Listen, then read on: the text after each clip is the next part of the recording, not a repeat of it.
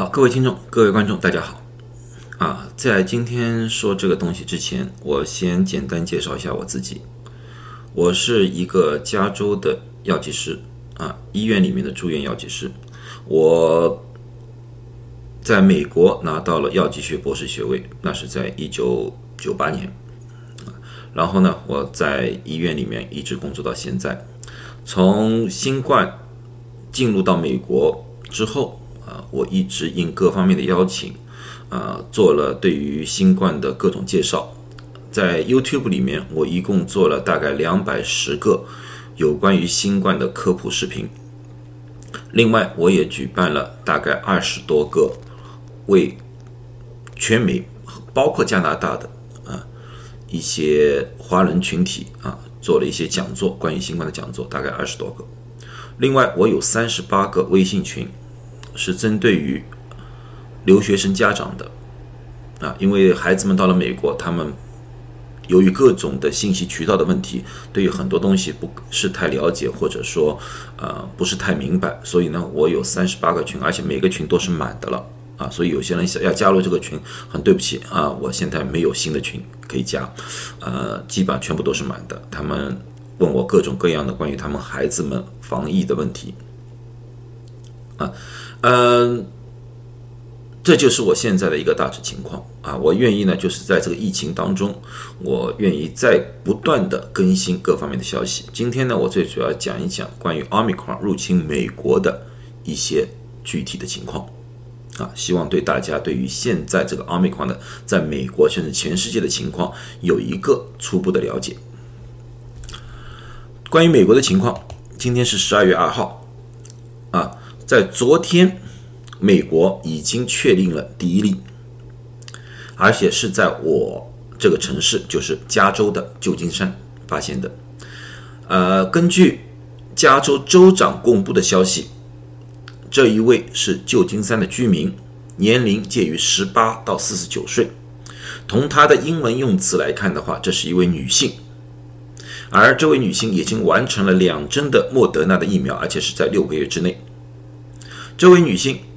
患者是十一月二十一号从南非回到美国的，十一月二十五号出现了症状，十一月二十八号去进行了基因测试，在十一月二十九号早上被确定了是新冠患者，然后在十一月二十九号大概晚上八点钟的时候送到了 UCSF 的基因测试中心。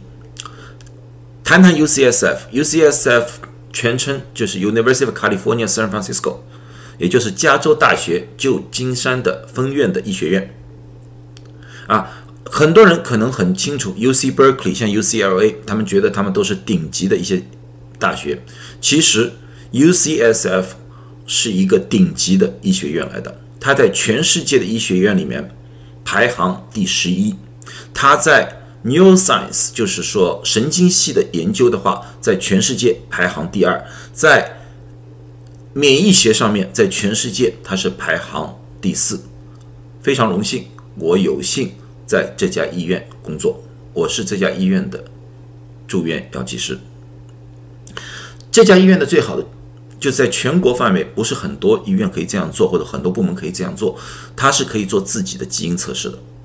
所以说，当这个样本送到了 UCSF 之后，八点钟送到的，十一点钟，我们的实验室已经确定这是一个 Omicron 的变异，十一啊十十一月二十九号。然后由于我们的确定，然后又上交给了政府，政府在凌晨四点确定，就十一月三十号凌晨确定这是一个 Omicron 的变异。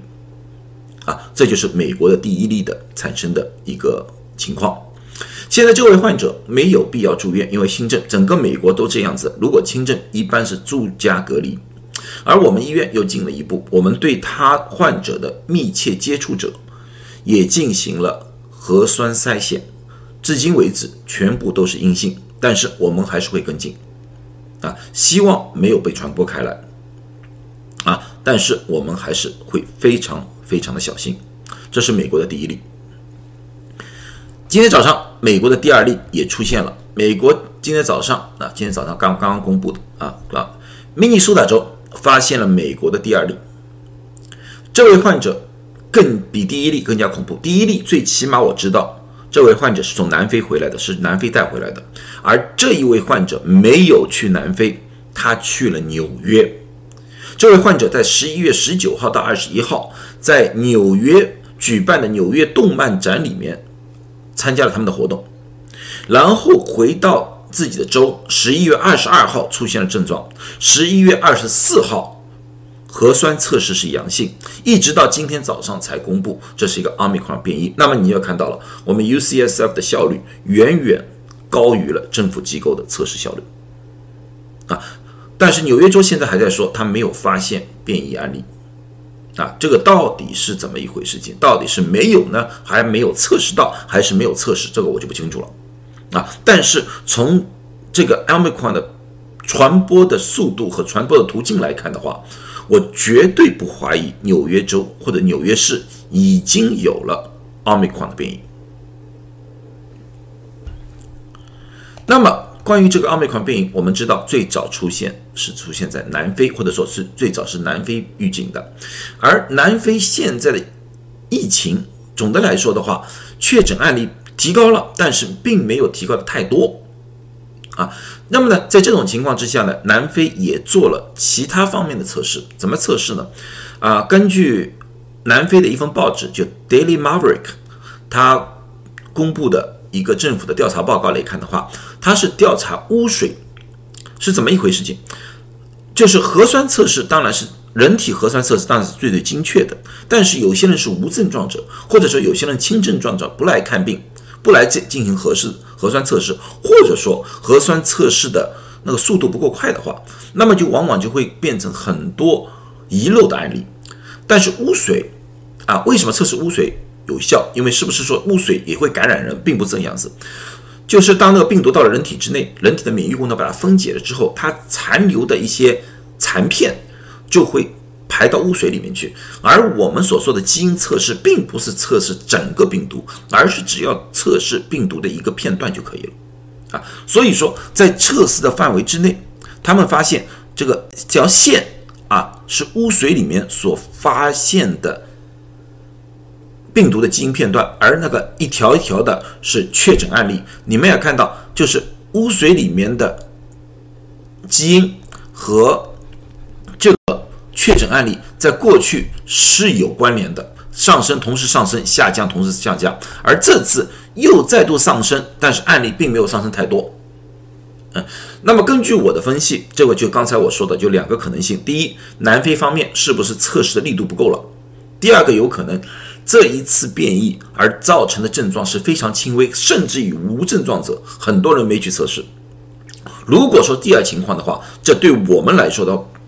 不得不说是一个非常好的消息，啊，关于这一点，在世界上很多免疫学专家或者说流行病学专家都有相类似的看法，啊，呃，像德国的下一任卫生部长的一个候选人啊，Carl 啊 Lightback 就就说了，他说 Omicron 可能是一份圣诞礼物，为什么说是个礼物？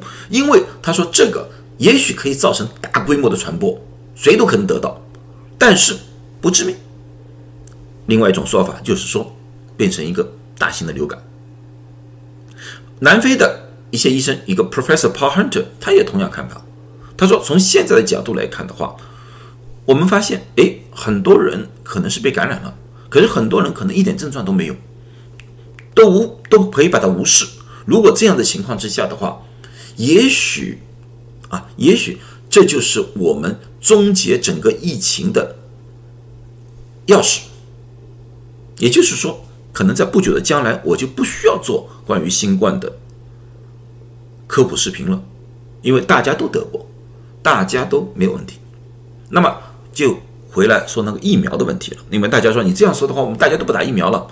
但是你别忘了，那现在很多人像刚才说的那两位轻症。他们都打过疫苗了，那么会不会是因为疫苗注射了之后，它这疫苗无法百分之一百防止这个变异，但是它可以把这个变异变成轻症，也就是说，你可以突破，你可以怎么样突破？就是我不致命，我不致命，就像拿一把刀捅一个人，你有一件很厚的衣服啊，你捅过去了，划破了一点皮肤，但是不致命。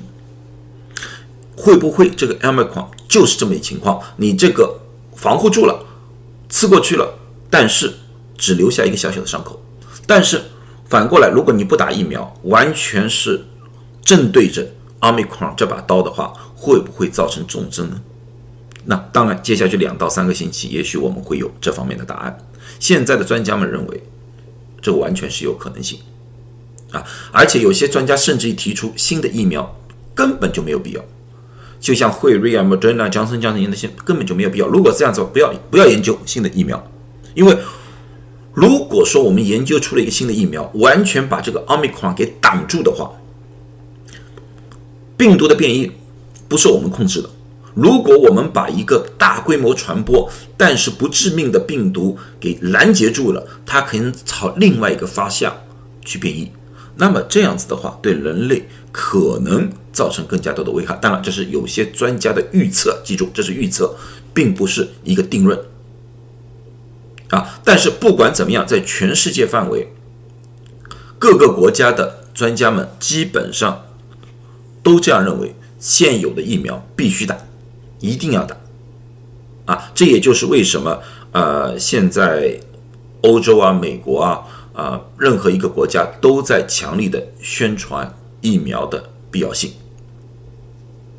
好，那么这些我就供大家参考，到底打不打疫苗？我相信大家自己心里都有一个定论啊。